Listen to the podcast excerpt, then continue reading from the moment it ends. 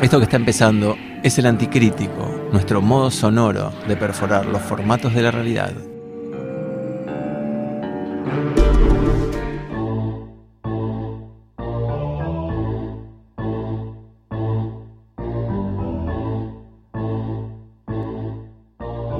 Tardes a todos los oyentes de El Anticrítico, este podcast que intenta perforar los formatos de la realidad contemporánea que pueden encontrar, por supuesto, en anchor.fm barra el anticrítico o en plataformas afines como Google Podcast, Spotify, etcétera, etcétera, etcétera.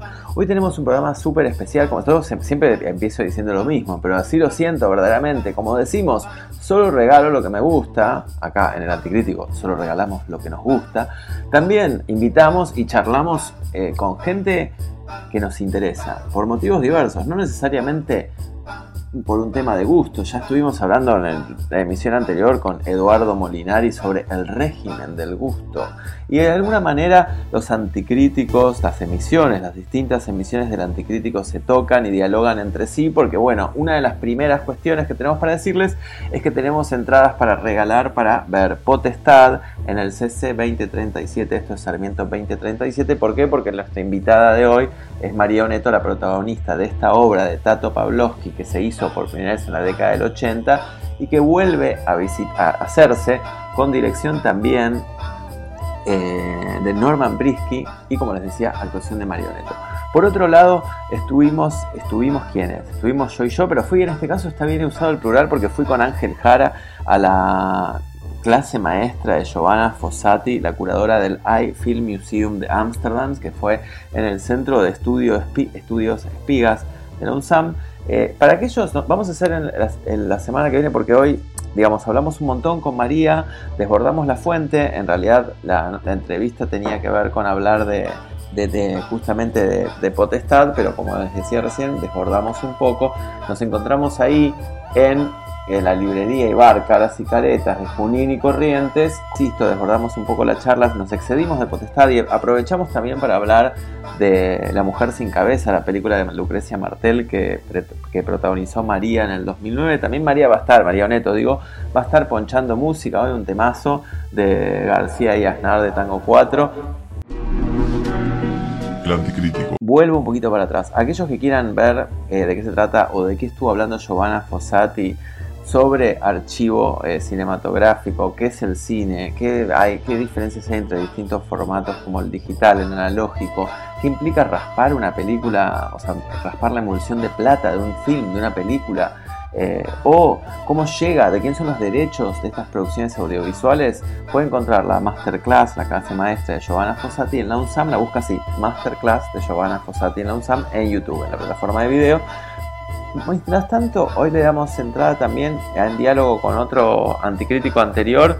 Eh, y la tuvimos invitada, estuvimos charlando con Daniela Lucena y que nos participa, nos invita que va a estar haciendo el 4, 11, 18 y 25 de septiembre de 2019 a las 19 horas en Riobamba 985. Esta es la Casa del Bicentenario, Casa Nacional del Bicentenario. En el marco del programa experimental justamente de la CNB se llevará adelante el seminario 1989 curado por Daniela Lucena, doctora en Ciencias Sociales, y Gisela Laboró, licenciada en Sociología. Va a estar eh, partido en cuatro ejes. Para aquellos que quieran saber de qué se trata, en cuatro ejes que tienen que ver con la moda, el rock, etc. Y va a haber invitados en cada, en cada uno de estos encuentros. Puede volver al Anticrítico 16 y ahí Daniela cuenta todo de qué se trata. Eh, les recuerdo que esto es 4, 11, 18 y 25 de septiembre a las 19 horas en Riobamba 985. También eh, nos pueden escribir a los que quieran ganarnos entradas o mandar lo que sea, como los mandó por ejemplo Fabiana Ray una nota de voz que ahora vamos a escuchar. Justamente pueden mandarnos temas, pedir. Para los que quieran entradas para pan tienen que mandar a elanticríticofm.gmail.com un mail que diga simplemente como asunto quiero pan y a los que quieran entradas para Potestad, dirigida por Norman Brisky y protagonizada por María Oneto en el CC 2037, quiero Potestad en el asunto del mail que mandan a elanticríticofm.gmail.com. ¿Nos llegan mensajes de voz? ¿Puede ser? a, estas mismas casillas de email están llegando mensajes de voz? ¿Para qué sirve el anticrítico? Para mí que no soy del palo de las artes visuales o del arte en general, vengo más del teatro y todo eso, con mucha afinidad hacia eso, me sirve como una especie de, diario, de, de, revista, en el sentido que me voy enterando de cosas. Nombras, entendés las galerías, eh, donde están exponiendo y me dan ganas de conocerlo, ¿entendés? Yo no conozco la obra de Molinari, pero me dio, me dio intriga, me gustó aparte de todo ese juego de palabras que aparte no es entretenido. a mí, por ejemplo, me va ayudando a ampliar el conocimiento. ¿entendés? Porque tenés entrevistas desde lo conceptual, entonces eso, agiliza, eh, no es que me estás dando una data solamente de, datos, sino hay, hay, como una propuesta también de, interrogar al que te está escuchando. Así que me pareció eso muy bueno. Por eso el otro también que había escuchado aleatoriamente en tu blog, este, también me había resultado interesante. Así que mándame, eh, mándame Juan. Bueno, te mando un abrazo, nos vemos pronto.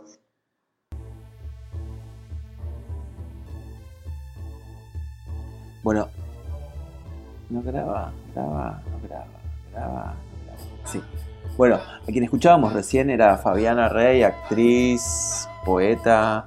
Eh, vamos a, nos, nos cruzamos en un, en un ámbito laboral, eh, compartir algunas cosas de lo que viene haciendo ella en relación a, a, la obra de Olga Orozco y, ahora de Paula Jiménez España, está con un proyecto. Bueno, nada, mezcla de performance y poesía va a estar haciendo algo en el MACBA muy pronto, así que vamos a estar hablando más con ella. Pero bueno, en este intercambio le gustó el anticrítico, mandó el mensaje y como esto es un poco de un poco la idea del podcast de perforar los formatos de la realidad y cruzar esto que viaja por las redes, ¿no? Los mensajes que pasen directamente al aire. Bueno, ahora lo que vamos a hacer es escuchar la nota a María Oneto. Estuvimos, como les decía recién, en en el bar de caras y caretas, librería bar de caras y caretas, donde hacemos en general las entrevistas. Así que nada, vamos a estar escuchando un poco esta charla que va a preguntarse cuestiones como qué es el actuar. Eh, María Oneto eh, habla un poco de performance también, pero básicamente se propone la actuación como un sitio como un lugar. Eh, o como un lugar, bueno, algún planteo que de vez en cuando hemos, hemos conversado acá en el Anticrítico. Bueno, ella va a estar hablando de Potestad, lo que les decía al principio en la intro del programa, y también va a estar hablando de la mujer sin cabeza. Y algo súper interesante es que tanto a Brisky, a Norman Brisky, como a Lucrecia Martel, no los define como directores, sino como artistas, con lo cual se nos pega perfecto con nuestras temáticas habituales. Después de la entrevista tenemos la música que elige María Oneto y por último la agenda muy cortita esta semana porque ya hemos hablado un poco al principio. Bueno, eh, los dejo con la charla. Bueno, y acá estamos una vez más en Caras y Caretas, el bar de Junín y Corrientes, amigo, con María Oneto, protagonista total de la obra Potestad de Tato Pavlovsky, Eduardo Tato Pavlovsky, dirigida por Norman Brisky. Recién hablábamos un poco afuera del micrófono y porque, el porqué de esta nota tiene que ver con que yo entiendo que la obra rompe algunos unos cuantos formatos vinculados con lo teatral y está ahí nadando entre la instalación, o sea, puede ser vista de distintas maneras, pero prefiero que lo cuente María, cómo fue el proceso, cómo lo experimenta ella, capaz de no 100% teatro y nada que ver con lo que vos decís, que también es una posibilidad, ¿no? Em, bueno, sí, acá estoy. Eh, yo siento que Potestad es teatro, eh, pero es verdad que en su propuesta eleva un poco la, vara eh, en relación tal vez a, lo que se está viendo en este momento como, teatro independiente, porque la obra de alguna manera no está circulando ni de manera comercial ni de manera oficial, sino acá en el, en el circuito del Caras y Caretas.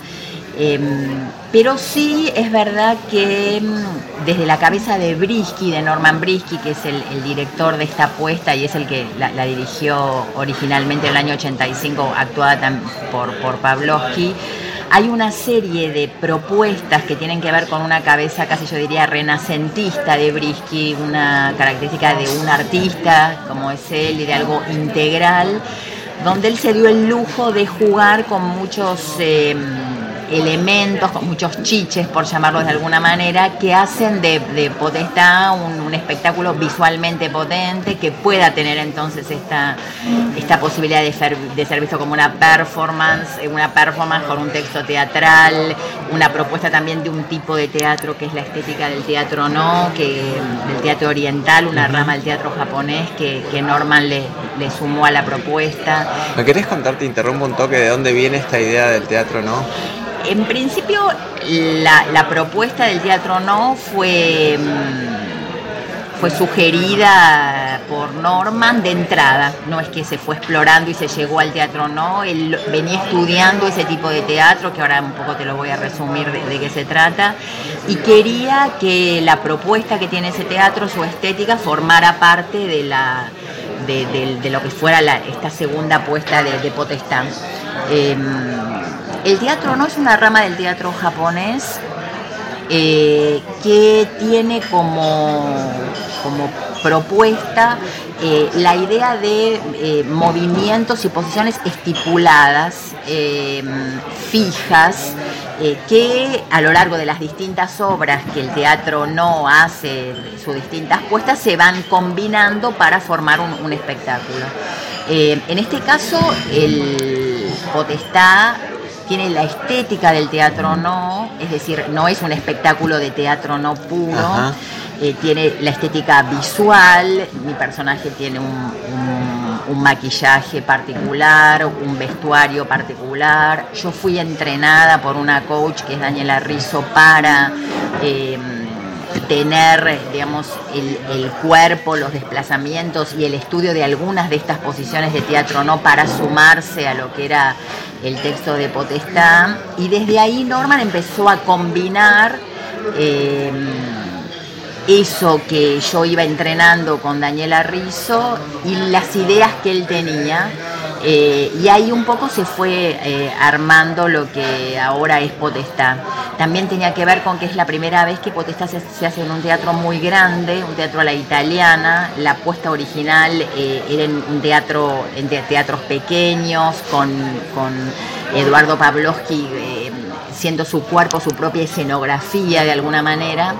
Eh, y me parece que entre las características del espacio, Norman y la idea de que lo hiciera una mujer, eh, porque esa también es la gran diferencia, es, un, es un texto escrito por un hombre donde hay muchas reflexiones acerca de lo masculino en, el texto eh, y están dichas por alguien que habla en masculino y, que en ningún momento se aclara que es una mujer y el vestuario tampoco refleja la idea de una mujer, pero vos podés eh, intuir por ahí porque me conoces a mí como actriz o, por algo también de, la modalidad que es una mujer la que está hablando y me parece que lo que crea es algo que también el teatro no afirma, que es la idea de que no existe un personaje. Mm a encarnar, que es una idea también que a mí me gustaría que existiera en el, en, el resto del teatro, que mm, el actor, el shite, que es como se llama, el nombre del, del actor del teatro, no puede mutar no solo de hombre a mujer, sino también a viento, a objeto, eh, a color. Eh, vos sos una zona, una zona expresiva y muchas veces en, el teatro que uno actúa habitualmente, sin esta estética, cuando actúas bien vos te sentís una zona, una zona expresiva, no, te sentís un personaje, sentís que desaparece un poco tu, tu yo social, tu ego narcisista actuador y pasas a ser algo que emite expresión, que se une con un espectador que también dejó de ser espectador para pasar a ser alguien que mira desde una zona, no, no, no, ya desde un rol social, y se arma lo que yo considero que sería la, la, ceremonia más linda de vivir teatralmente, ¿no? Está bueno lo que decís, yo cuando definía, te contaba que fue la primera vez que escribí sobre teatro con potestad, y una de las características que me llamó la atención es que a tu personaje lo, como que lo cuento para el que lee como un transgender gender bender, ¿no? es Como una categoría requeer en realidad, pero que trasciende lo genérico. Y ya llega, no es una mujer haciendo de hombre, ¿no? Es como Sí, es, es, una zona y, que a la vez también me parece que dialoga mucho con lo que es potestad.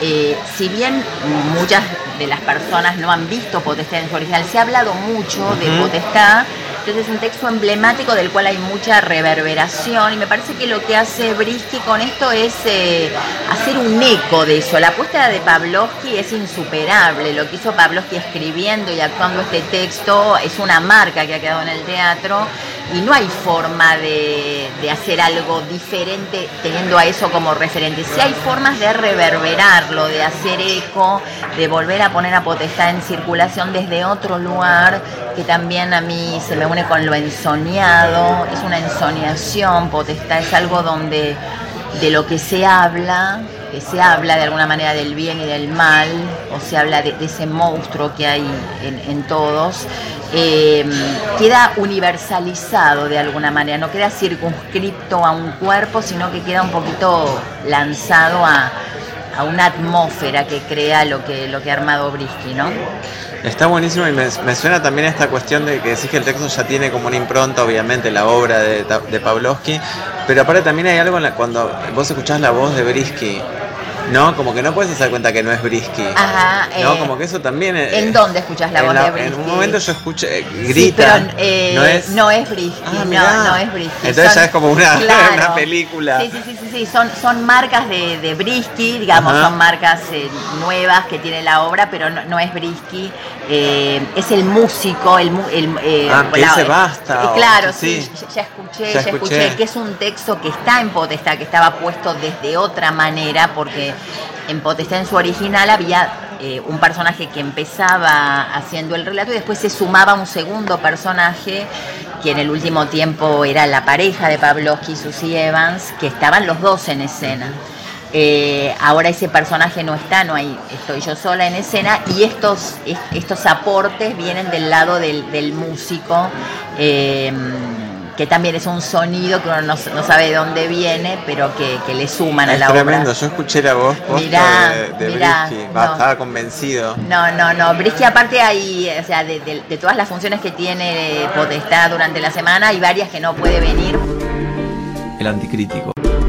Bueno, estábamos con esta cuestión, en realidad hablando de, pensar el, lugar de la actuación como un espacio literal y, y, yo lo vinculaba en realidad con la cuestión de, la instalación como género que propone un poco cortar con esta idea de que el espacio está dado antes y uno lo habita y después viene, sino que directamente el cuerpo genera un espacio y vos lo relacionabas con lo de Pavlovsky. Sí, y, también en, el teatro eh, se habla mucho de que es la entrada del actor la que define el espacio. Quiero decir, uno puede ver un espacio, pero hasta que el actor no lo recorre, el espectador sería incapaz de ver cómo es ese espacio. Como en todo caso son los desplazamientos, las acciones que hacen los actores, las actrices sobre el espacio, los que le empiezan a dar una forma que tal vez el, espacio en su cosa objetiva o concreta no, no tiene.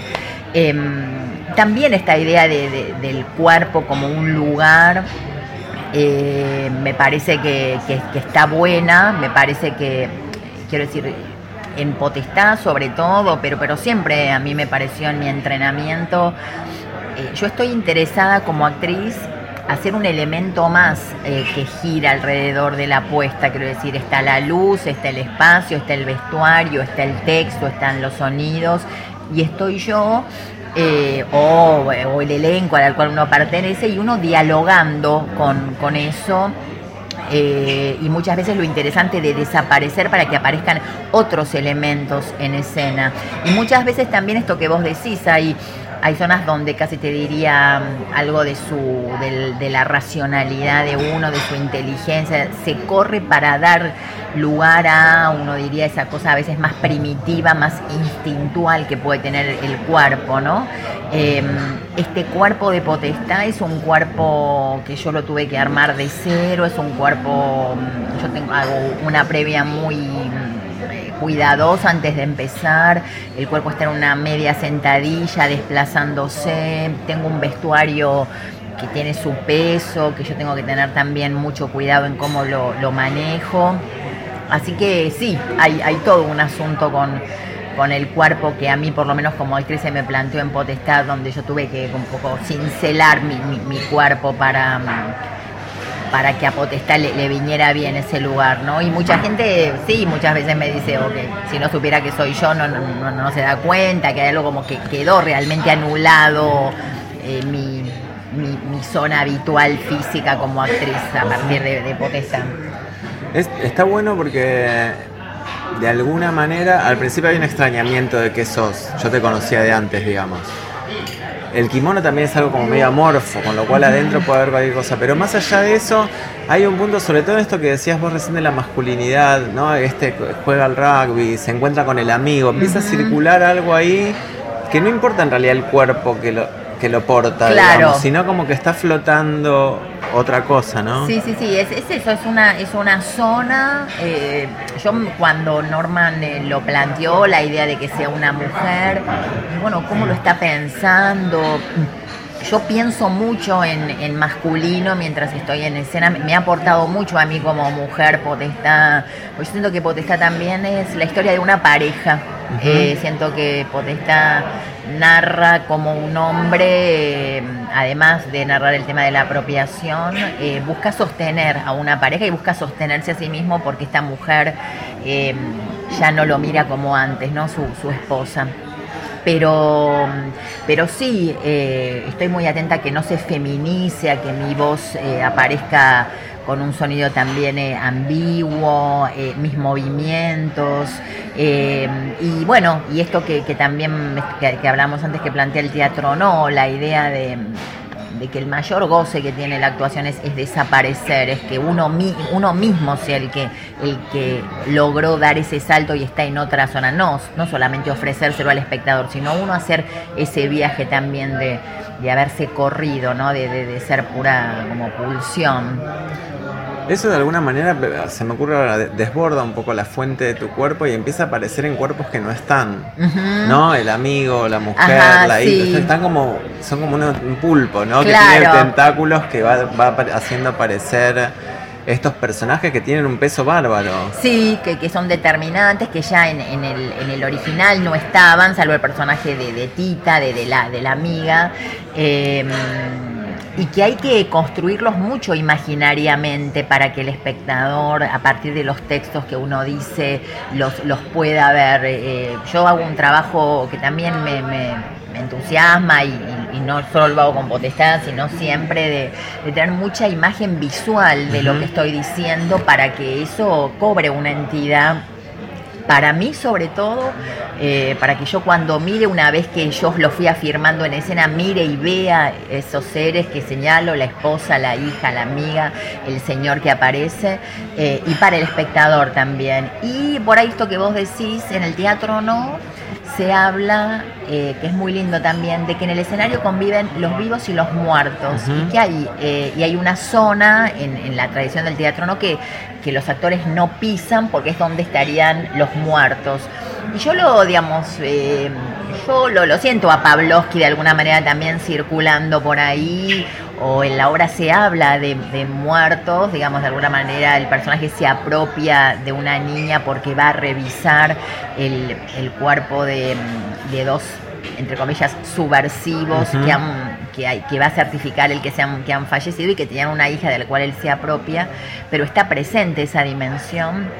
Así que sí, sí, es como una especie de, lavarropa, de, muchos platos girando, que me parece que eso es actuar.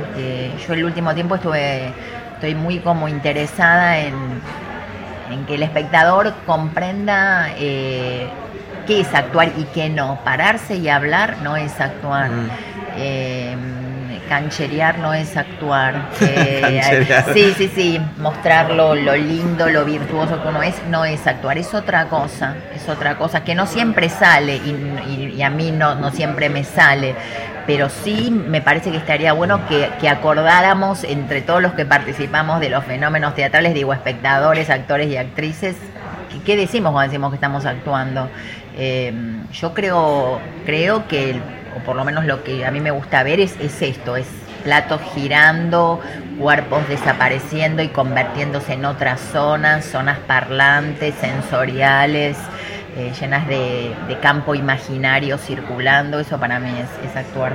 Sí, eso es lo que, es, lo que se ve, o sea, ahora poniéndolo en palabras lo, lo veo más de esta manera. También hay algo que insisto en llevar terreno llevar la cuestión a veces al terreno eh, de lo audiovisual o de lo visual. En relación a esto de los personajes, quizás no lo había pensado antes, pero hay un tema en la escultura que es el original y el molde, ¿no? Es como, cuando, sobre todo cuando te encontrás con el que te reta, Ajá. digamos, ¿no? Ahí eh, toma un cuerpo interesante el otro, no es que te puedes imaginar la estatura, te puedes imaginar, ¿no? Como que, y un poco también eh, en, el plano más visual, uno labura con esas relaciones entre el negativo y el positivo y a partir de uno se genera el otro. Y es, no sé, la historia del arte se podría contar solo en positivos y negativos, ¿no? Y un poco de eso se ve, no lo había pensado antes cuando escribí la anticrítica, digamos, pero lo pienso ahora esto que decimos que vos llamás platos voladores, ¿no? Como cosas que se están que están en movimiento, no es una cosa de declamación que bueno, si vos mirás fijo para un lado, obvio que se supone que le hablas a alguien, ¿no? Sino que aparezca ese alguien. Sí, sí, sí, que, que aparezca, que uno pueda disociarse, eh, para eso es necesario un, estado de actuación y también esto, esto que vos decís, yo todo el tiempo tuve el fantasma de las personas que han admirado Potestad hecha por Pavlovsky, qué les iba a pasar con, con esta versión, digamos, que si esta versión iba a ser eh, una más o si va a ser algo que va a decir, ah, no, no, pero me, quedo con, la anterior. Y, lo que hace Norma me parece es evitar que sean comparables, que me parece la, mejor, eh, la mejor propuesta.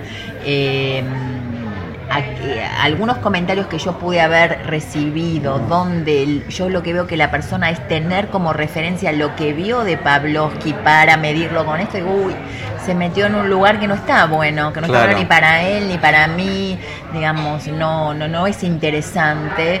Eh, y por otro lado también compruebo que mucha gente que no vio Potestad y que ni siquiera conoce los textos de Pavlovsky sale con un pensamiento sobre Pavlovsky de, la obra, no sale con un pensamiento eh, a, relación de exclusivamente de mi trabajo, lo de Norman, eh, digamos, Pavlovsky se hace presente ahí. Entonces me parece que esa, ese lugar es como el más atractivo, ¿no?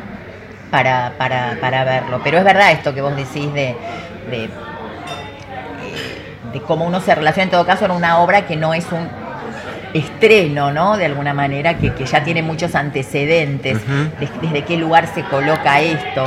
Eh, yo hubo marcas que están, yo vi, yo la vi potestad hecha por Tato y además vi videos de, de, sus puestas por ahí en la facultad y hay marcas muy muy enormes, muy interesantes que hizo Norman. Una de ellas es em, a, a Pavlovsky mientras hablaba, si al final empezaba a caer una gota imperceptible de sangre y vos como espectador terminaba él bañado en sangre. Eh, y yo hubiera querido que algunas de esas marcas estuvieran y Norman me dijo, María, nosotros vamos a inventar, repito siempre esa frase porque fue muy muy contundente para mí desde donde él quería eh, hacer esta nueva apuesta, ¿no?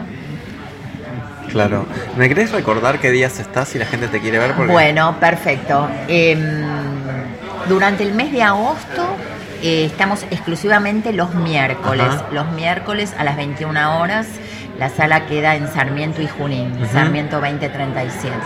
Y a partir de septiembre vamos a estar los viernes 22.30. Ok, o sea que tienen tiempo. Sí, tienen tiempo. Yo creo que Potestad tiene una larga vida. Eh, es una una obra que yo estoy muy interesada en continuarla, siento que tiene mucha tela para cortar y por suerte, si bien es un trabajo digamos muy de orfebrería y a veces no sabes cómo el público lo va a tomar, la están acompañando mucho, eso me, conmueve, me conmueve que la gente, la manera en que la gente se acerca a ver el espectáculo. Hay algo súper interesante también en la obra, por lo menos para mí muy atractivo, que tiene que ver con, así recién decíamos, bueno, no sé si es hombre, es mujer. Lo interesante de la obra me parece es que no importa. claro.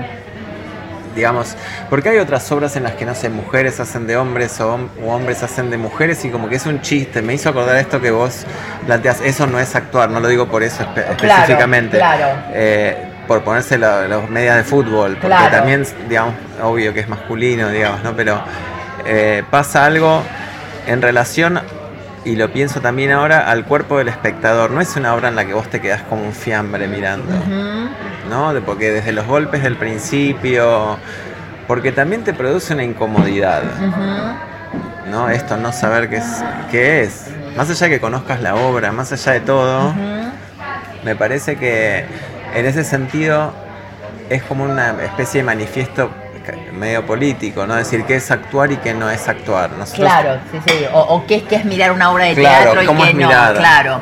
Sí, bueno, yo sé, mm, eh, también me pasó con, con el trabajo que hice con Cacase donde apareció esta figura del espectador activo, de, un espectador que completa la ceremonia teatral, no un espectador al cual uno le tira galletitas para que, como, como, ¿no? Como para, para que vuelva a ver lo que ya vio o para que vuelva a regodearse con esa figura que tal vez vio en la televisión o en una película y que la quiere ver en persona y llamar a eso un espectáculo teatral. Em, sino con una situación donde el espectador completa eso, eh, donde obviamente el actor dialoga con la atmósfera que se arma con el espectador, yo percibo si la gente está acompañando, si se está aburriendo, si está desatenta, si está incómoda. Hay algo muy particular también en el Caras y Caretas que son unas butacas muy cómodas, ¿sabes? Demasiado cómodas para lo que es los, teatros, las, las salas de Buenos Aires. Y muchas veces veo esas posiciones, desde qué lugar, eh, porque hay muchos momentos que el personaje mira hacia la gente desde la cual están eh, colocados mirando potestad. Eh, y esos silencios que hablan también, ¿no? Eh, mucho. así que en ese sentido, sí, a, mí me interesa, a mí como espectadora me interesa vivir una experiencia, una experiencia cuando voy al teatro, una experiencia de, todo tipo, digo, me interesa no estar aburrida, digo, no, no es que eh, el, entretenimiento no lo valoro, me interesa conmoverme, me interesa el humor, me interesa que me inquieten y me interesa algo que esta obra ya de entrada, su texto, esa bomba textual que es Potestad, lo, plantea. Como espectador, desde el texto vos vas a vivir una experiencia que te va a descolocar te va a descolocar, eso busca la obra, busca descolocarte eh, y lo hace con, de, una manera muy, muy lúcida y muy poco rebuscada y muy poco hermética para desmontar la idea de quiénes son esas personas que nosotros señalamos como monstruosas o malas, quiénes son eh, para señalar que eh, nosotros no somos esos monstruos porque hemos tomado decisiones éticas para no serlo, pero que está en la naturaleza de todas las personas, esos lugares oscuros y, desagradables que oprimen a los demás. Eh, entonces, en ese sentido, hay algo hacia el espectador muy, muy claro en Potestad y, nada, me parece que es de una audacia y de una valentía muy grande, ¿no? De parte de, de Pavlovsky. Hay algo, bueno, esta, el textito que escribí a partir de ver la obra, ahora también lo pienso, reiterativo, pero le puse el borde impalpable de la potestad. Y es tenía que ver con esto, con la posibilidad de que el jugador de rugby recopado es el que se robó la. ¿No? Pero a la vez es las dos cosas, no, es que se da vuelta como una tortilla, es eso. Es eso, es eso. Es, mm, Eso me parece que es lo que en su momento también, cuando se estrena Potestad, las abuelas le señalan a Pavlovsky, que le dicen, bueno, tendría que haber una condena en este texto, y él les, les pide que confíen que el texto hablaba por sí mismo y que casi en relación a producir algún efecto, que el arte no, no, tiene por qué buscar producir ningún mensaje moral, pero si había una preocupación sobre eso, el efecto de considerar que eso que uno veía sorprendentemente, quiero decir, alguien que por ahí se humilla, se humilla a sí mismo, que se ve muy vulnerable, que habla de su dolor, a la vez es alguien que ha causado un daño enorme sobre otros, em, que eso convive y, y es casi uno diría lo que habitualmente convive en una persona y son esas, lo que decíamos antes, son sus patrones éticos lo que van a hacer que esas oscuridades que uno tenga, esos deseos de, que la vida sea tal cual uno se la imagina, esas certezas, ese fascismo, te podría decir, em, no se imponga y haga que uno revise sus pensamientos a la hora de no oprimir a los demás. Y de por otro lado, tratar de cumplir con los deseos que uno tiene eh, lo más gozosamente posible, pero siempre y cuando no perjudiques a otro. Entonces, eh, eso Potestad me parece que lo muestra de una manera muy muy lúcida, muy humana. Me parece que el hecho de que, de que Tato fuera psicoanalista, de entender lo que es la complejidad humana, eh, de poder mirarla, de, no tenerle miedo, digamos, de no, de no pensarla de forma binaria. Eh, bueno, habla de lo que decíamos antes, de, personas, bueno, yo, con inteligencias y con, y con formas de llevar a cabo adelante su arte de una manera muy singular, eh, muy singular. Para mí, poder decir potestad es una situación que sí, yo me siento muy honrada, no, no, no, no, no siempre pasa y, es muy impactante para mí. Al principio me acuerdo, eh, me era muy perturbador en mi casa pasar la letra, me, me me, sacudía, me sacudía. Eh, ahora por suerte estoy con una distancia en el, paso de las funciones más, eh, más saludable, pero sí, terminas en una situación fuerte que a la vez también creo que forma parte de, mis deseos como actriz. Yo, mm, yo estoy interesada en, arder, digamos, en arder en el buen sentido, quiero decir, no, no me quiero inmolar en relación a la actuación, pero estoy interesada en las intensidades, en, en eso, en, una situación eh, alta, eh, alta también, por más que no salga, a veces una función puede no salir bien, pero que eh, al que mira diga, bueno, cuando voy a ver actuar algunos actores o algunas actrices, sé que voy a vivir una experiencia, algo que, que me va a traer consecuencias interesantes, que me va a hacer pensar, que me va a mover, que me va a hacer sospechar eh, de mi propia realidad. A mí también como actriz me gusta sospechar de mi propia realidad eh, y, salir arriesgada a actuar, no, no salir con, fórmulas, ¿no? Está bueno. Bueno, quizás eso también es el motivo por el que estamos acá charlando. Un poco la idea del programa es perforar los formatos de la realidad o sea, lo que te venden como es, no solo en el arte. claro. No, que sí, escultura es distinto que pintura, todo bien, pero más allá de la posibilidad que haya de ser transdisciplinario, eh, todo esto que estás diciendo de alguna manera confirma todo lo que vi en ese momento sin quizás racionalizarlo tanto, ¿no? Sobre todo eh, esta cuestión de, el actor o la actriz como un espacio, ¿no? Me parece una imagen super, que aporta un montón para pensarlo también desde otras disciplinas y me pasa algo extraño porque se me ocurrió volver a ver eh, La Mujer Sin Cabeza y la vi hace un rato. O sea que te estoy hablando. Pero cuando me dijiste, obviamente lo tengo muy fresco porque fue recién, pero cuando me hablabas del espacio no sé por qué lo vinculaba con lo que acababa de ver. ¿No? Ese atropellar, ese. Eh, como que eso está. es algo que está en el. no es algo que le pasa al personaje. O sí, también. Bueno, Lucrecia habla mucho de, de que su cine busca eh, lograr que el espectador eh, sospeche de su propia realidad, de sus propias certezas. Sí, eso perdón, fue lo que me llamó, cuando se hace la palabra sospecha, ¿no? porque tiene que ver con esa idea. Sí, y de, y de, de producir eh, estados, sí, como de alguna manera el ingestar el personaje, de, de limbos, de cuestionamiento. La certeza es fascista, la certeza es fascismo, decir las cosas son así.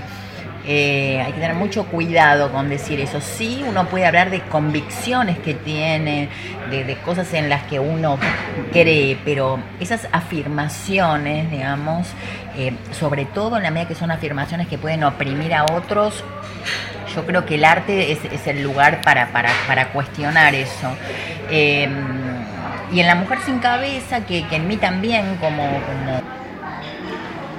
no, eh, que en, La Mujer sin Cabeza, mm, que es una medida que, una película que a medida que pasa el tiempo, mm, en mí, mm, sí, también se va modificando mi percepción. Eh, yo también como actriz ahí fui, fui dirigida eh, para que no me afirme en ningún lugar. y entiendo también en, el cine más todavía eh, hay un guion escrito, pero las actitudes que pueden tener mm, artistas como Lucrecia son de búsqueda, de ver de qué manera va a encontrar eso. Eh, y la película es, diferente a, también al, guion. Eh, y hay en la forma en que ella filma eh, esto, esto que vos decís, ¿no? Yo sé que ella estaba interesada en, eh, que algo de mi elección como actriz es que yo tengo el cuello largo, un tipo de cuerpo, un cuerpo que está sustraído de la trama social y de qué manera se hace presente ese cuerpo que por ahí no es menudo, sino que va circulando con cierta eh, particularidad.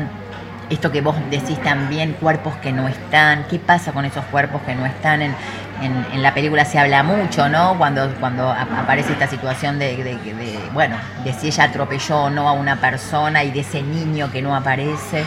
Eh, pero sí, me parece que ese lugar eh, lo tienen sobre todo los que, los que se animan a hacer eso, con los espectadores y consigo mismos también. Tanto Norman como Lucrecia, como otras personas que a mí me han dirigido, son personas, sí, de un nivel de, apertura muy grande. Eh, y a mí eso, eso para mí es lo interesante de vivir. Eh, me parece que vivir, si tiene un interés, es, es ese eh, si no, la verdad no, no, no sé qué, cuán interesante puede ser estar eh, en algo dogmático eh, o, armado o sin búsqueda o sin sospecha. La verdad que no, no sé cómo, me parece que es bastante aburrido. Bien, bueno, se nota. En el, te hago una pregunta porque recién sonó el teléfono y no, no, no, no respondía a los mandos naturales. Y uno también de otro de los temas que, con los que me gusta sacar es el tema de la relación del arte y la tecnología.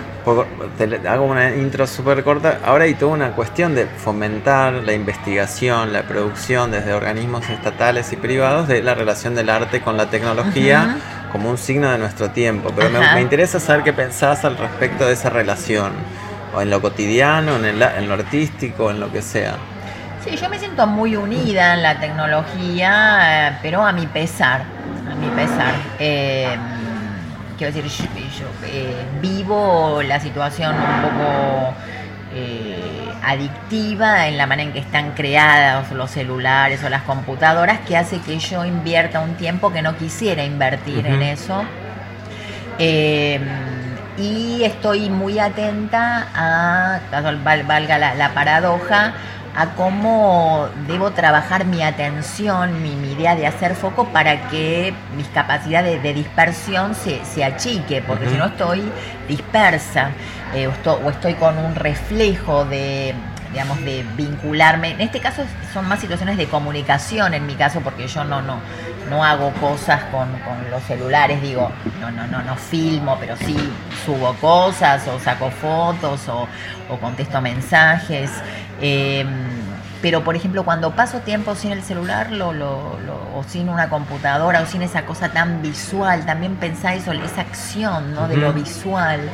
Em, por sobre otras, es, es medio fuerte, no, no, eh, sí, eh, no, encuentro la manera un poquito de, tratar de mensurarlo, de, digo, de, medirlo, porque lo adictivo significa eso, que vos hay un hábito que no podés reprimir, ¿no? Eh, pero me parece que la manera, por lo menos en mi caso, es hacer crecer otras zonas que, compitan con esa, que tengan tanta fuerza para que yo desee no, no atender un celular o no estar en mi casa mirando una computadora y estar haciendo otras cosas. Em, y me... La otra vez veía una foto que era creo del 1900, donde se veía a un grupo de hombres y mujeres en una confitería, todos tapados por un diario y al lado la misma foto de las personas todas tapadas con un celular. Entonces digo que e-, ese fenómeno de, abstraerse, de, colgarse de esa situación, eh, no es producto del celular, viene ya desde, desde, tiempos inmemoriales. Eh, pero sí este, este aparato, las computadoras, están muy diseñadas para robarte ese tiempo, aunque muchas veces uno se siente muy nutrido de cosas que lee o te permiten pensamientos eh, pero es una acción que yo siento muy mm, medio pasiva, ¿no? Medio que por momentos es, mucho el tiempo que uno invierte ahí, para mí no está bueno. Lo pensaba también en relación a, los personajes de la obra, ¿no? Que tienen estas dos cosas. ¿no? Pensar la tecnología también como eso, algo que puede ser súper interesante y por otro lado te, te toma de un modo. Claro, claro. ¿En qué sentido decís eh, la obra? Y por, no, esto de que los personajes puede ser, es el que se emociona y es el monstruo también. Claro, sí, sí, ah, claro, perfecto. Sí, sí, sí, tal cual, tal cual. Eh, es verdad, esa como esa doble vía. Eh, yo igual, em, sí, em, pienso mucho el tiempo. Yo desde hace unos años pienso mucho el tiempo. Eh, digamos, eh, no, no, la, no como el, el, rendimiento en el tiempo, sino de qué, con qué lleno mi tiempo, que ese tiempo se me haga, que tenga un sentido para mí, también habilitarme tiempos de, de cuelga y decir, bueno, no quiero hacer nada, quiero estar ¿no? mirando al techo. Eh, y tiene para mí un lugar, tanto el celular como la computadora, de un robatiempo, te diría.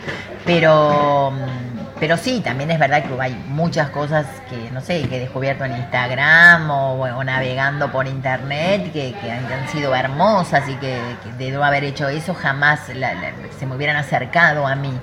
Em, sí, esa, esa doble vía. Yo creo que esa doble vía y, otras vías más está, está, está siempre, está en todo. Está en todo el yin y el yang.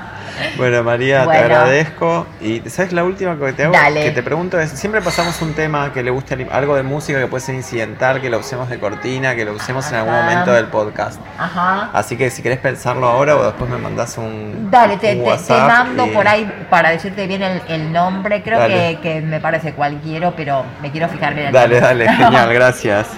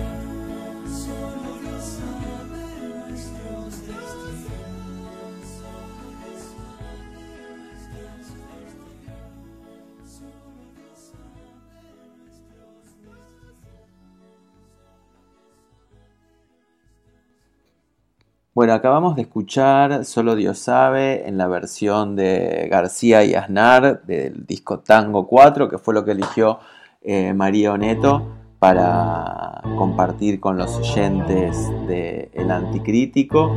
Hasta hace un ratito esto era el anticrítico, pero ahora empieza a ser la agenda del anticrítico. Tenemos algunas cosas vinculadas, relacionadas o imbuidas por arte contemporáneo que tienen que ver con una charla que nos invitó, invitó Santiago Iturralde a la charla que va a dar Marcia Schwartz en, como parte del programa, programa de extensión universitaria del ESEA Rogelio Irurtia. Esto es el martes, este martes que viene sería martes 2, martes 3, perdón, de septiembre en, eh, como les decía, la escuela Rogelio Irurtia.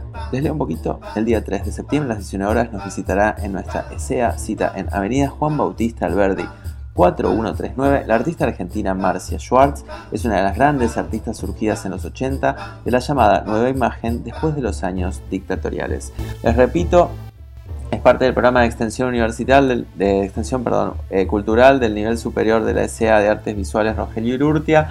Es el martes 3 de septiembre a las 19 horas. Si hay que, tienen que inscribirse previamente, pero es gratuito. Lo pueden buscar en distintas plataformas y lo van a encontrar. Ahí llegan mensajes a la línea caliente de Anticrítico. Por otro lado, Rafael Equivocado nos invita a la muestra de Teresa Yarkovich que se llama Musubi. Esto va a ser en Piedras Galería.